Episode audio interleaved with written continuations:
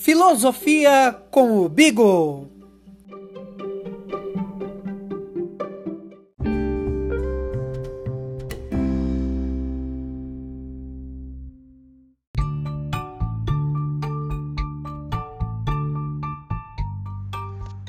Olá, pessoal.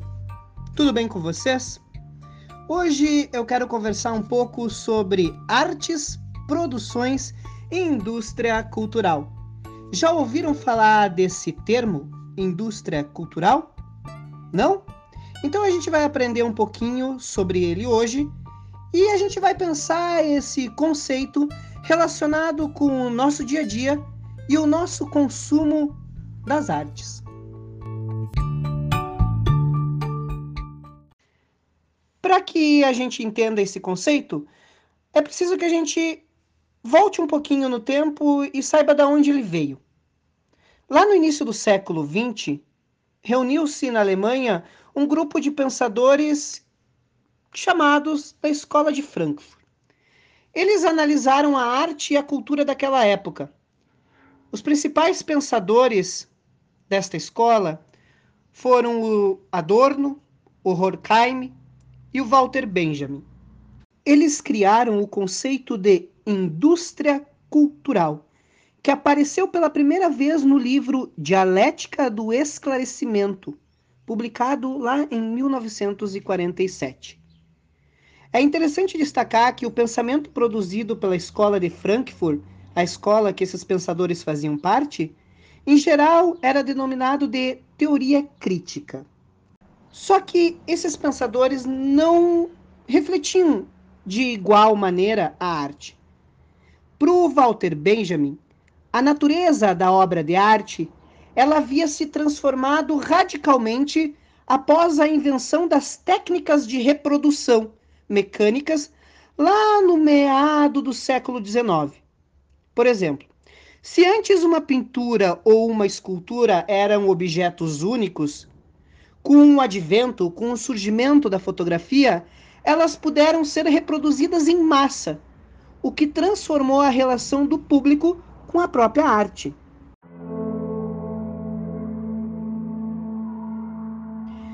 Pensem por um minuto. Antes da invenção da fotografia, por exemplo, um cidadão tinha que ir ao museu lá em Paris para conhecer a obra do Leonardo da Vinci, a Mona Lisa. Só que com a possibilidade de reprodução técnica, a imagem da Mona Lisa ela acaba ganhando uma circulação universal.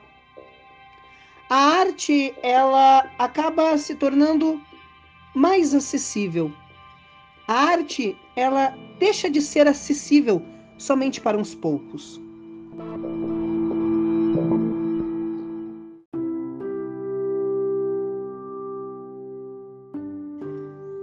Vamos para um outro exemplo. Pense na música. Se antes os músicos tinham que se encontrar, se reunir para tocá-la, com a industrialização e a invenção de novas técnicas e equipamentos de gravação, isso permitiu que a música fosse gravada e que alguém que tivesse em casa um aparelho de reprodução, por exemplo, pudesse ouvi-la a qualquer momento, sem precisar ir necessariamente a um concerto, ao local que esses músicos estavam reunidos para tocar. Então, gurizada, a invenção da fotografia e mais tarde do cinema acabou inaugurando uma nova forma de arte. Vamos pensar a pintura. A pintura ela não deixa de ser única, enquanto há imagens que são cópias dela, porque vai ter uma obra original. Já no caso da fotografia, é um pouco diferente. Tudo é cópia. A arte da fotografia é cópia. E se nós parar para pensar no cinema, é até estranho e paradoxal nós dizermos: vamos assistir a um filme original. Por quê? Porque várias salas de cinema exibem cópias do mesmo filme. E aí não faz sentido nós dizer: vamos assistir um filme original. Só que para o nosso autor, o Walter Benjamin, essa possibilidade de reprodução ela contém um aspecto positivo. E esse aspecto positivo para ele é a democratização do acesso à arte. Embora a obra de arte ela vai perder um pouco o seu caráter singular, a sua unicidade com a evolução técnica, né? Ele diz que o aspecto positivo é que ela pode ser levada a um grande número de pessoas. Só que nós podemos parar para pensar que ele falou isso lá na década de 1930. Ele nem poderia imaginar aonde nós chegaríamos em 2020, décadas depois, com as tecnologias digitais que acabam potencializando ainda mais esta questão da reprodução, da reprodutibilidade.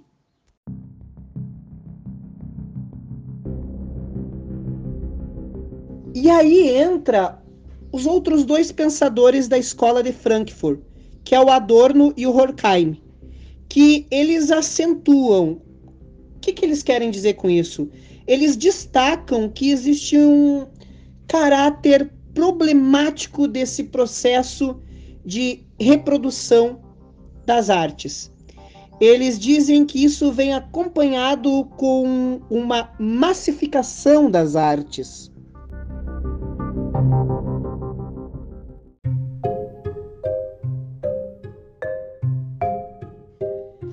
Mas o que, seria uma massificação das artes?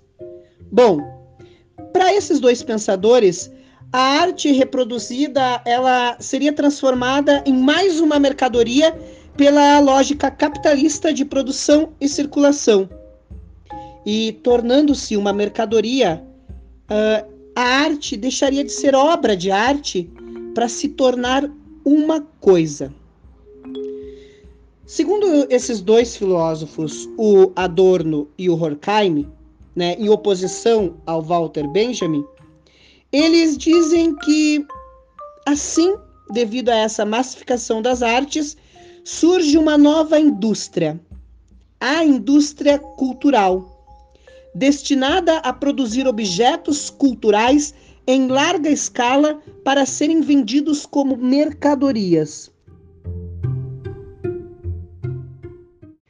E aqui, pessoal, nós podemos novamente pensar o lugar das diferentes artes, linguagens artísticas. O cinema, a televisão, a pintura, a música.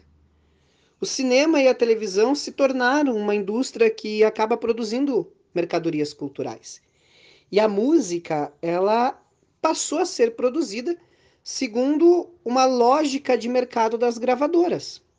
Em lugar de democratizar a arte, como pensava o Benjamin com essa questão da reprodução, acabou se levando a arte para um número maior de pessoas mas apenas mais produtos foram criados para serem oferecidos a esse mercado consumidor.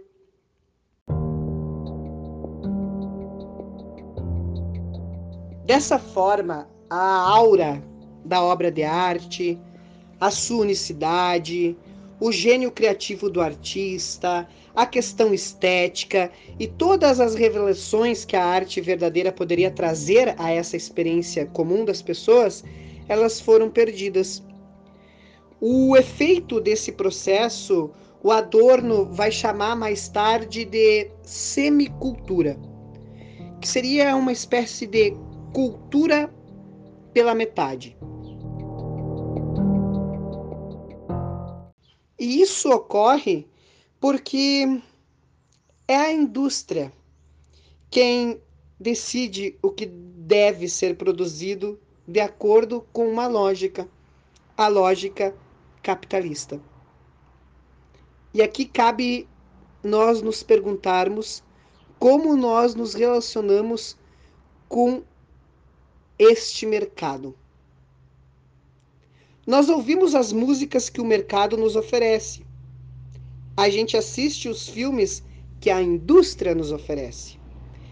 E a gente acaba pensando que nós escolhemos aquilo que gostamos. Mas será que nós estamos escolhendo?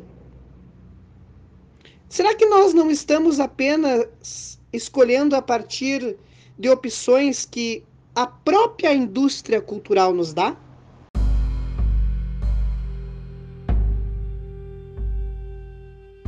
Quando você escuta a sua música do gênero tal, quando você vê o filme do gênero tal, é você realmente que escolheu? Ou você está sendo levado a escolher aquilo porque é, são as opções que a indústria cultural te dá e porque é a maioria das pessoas está escutando aquilo, então eu também vou escutar. Isso é a massificação das artes.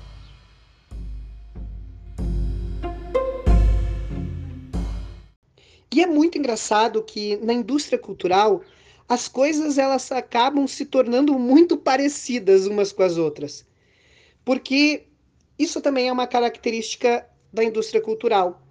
Repetir nos seus produtos e aqui nos produtos artísticos, né, uma fórmula que já se sabe que dá certo. E já se sabe que dá certo porque as pessoas compram e consumem. consomem. E diante dessa falta de opção e dessa falta de variabilidade dos produtos, a gente acaba perdendo a nossa capacidade crítica. E sabe por que, que a gente acaba perdendo a nossa capacidade crítica? Porque nós nos habituamos e continuamos consumindo os produtos superficiais e de baixa qualidade que nos são oferecidos. Então, a gente tem uma parcela de culpa, talvez, porque é nós que fizemos a lógica dessa indústria cultural girar. Uma das coisas para a indústria cultural funcionar é que ela consiga agradar esse grande público, essa massa de pessoas, né? Uh, que também é um grupo diverso.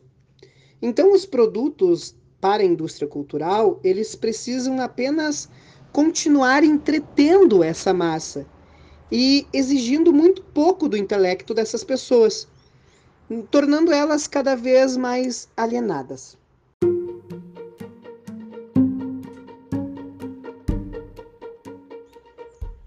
Eu acho que cabe a nós fazer a pergunta até que ponto a arte ou as artes que eu consumo de fato exigem que eu use o meu intelecto para pensá-las? Uh, até que ponto elas não me tornam alienadas? Não há problema, pessoal, em consumir um produto artístico somente pela questão do entretenimento. Mas é importante que nós façamos esta análise e também tenhamos, diante deste produto, uma crítica, uma relação de crítica e uma relação de autonomia para poder escolher aquele produto.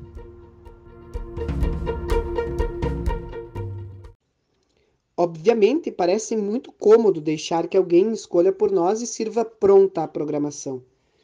Mas Tu já parou para pensar que, além de tudo o que foi dito aqui, que eu falei aqui nesse podcast por enquanto, vocês já pararam para pensar que os donos da indústria cultural também escolhem o tipo de ideia que eles querem incutir, colocar, talvez na, na mente das pessoas, junto com os seus produtos culturais?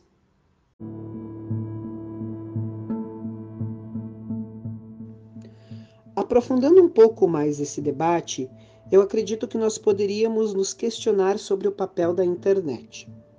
A internet ela é um meio de comunicação de massas e ela é um arquivo digital, um lugar, né, uma rede com grande quantidade de informações e também de produtos culturais. Creio que nós podemos nos perguntar se a internet pode agir a favor ou contra a indústria cultural. Vamos pensar. Por um lado, hoje, a tecnologia ela permite que um músico tenha um estúdio em sua casa, grave as suas músicas que compõe e divulgue na rede mundial, na internet, cobrando ou não pelo seu trabalho, fazendo com que pessoas tenham acesso a esse trabalho. Também a internet pode nos apresentar uma diversidade de criações e fazer com que a gente tenha acesso a elas. Nunca foi tão grande o acesso a, a essas produções, a essas informações. E percebam, é um acesso mais direto, que eu posso ir lá, escolher e fazer o meu caminho. Nesse sentido, a gente pode pensar a internet como contrária à indústria cultural, porque ela estaria nos tirando de uma posição passiva em relação aos produtos que querem nos empurrar. Só que tem um porém. Por, por, por outro lado, a tecnologia e a própria internet podem ser elas mesmas um reforço da própria indústria cultural. E aqui cabe também o questionamento e as perguntas de vocês, minhas, em relação a como eu consumo os produtos artísticos, a como eu me relaciono com esse mercado da arte. Que é o seguinte: quem direciona os seus interesses na internet? Você vai em busca da sua programação cultural e do que gostaria de apreciar ou apenas consome aquilo que lhe oferecem?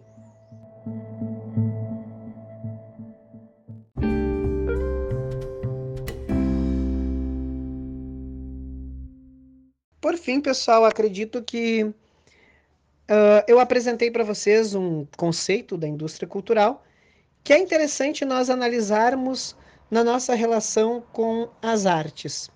Então, fica aí para cada um o exercício de pensar quais são os produtos que vocês consomem, os produtos artísticos e como que vocês se relacionam com eles. Abraço e até um próximo podcast.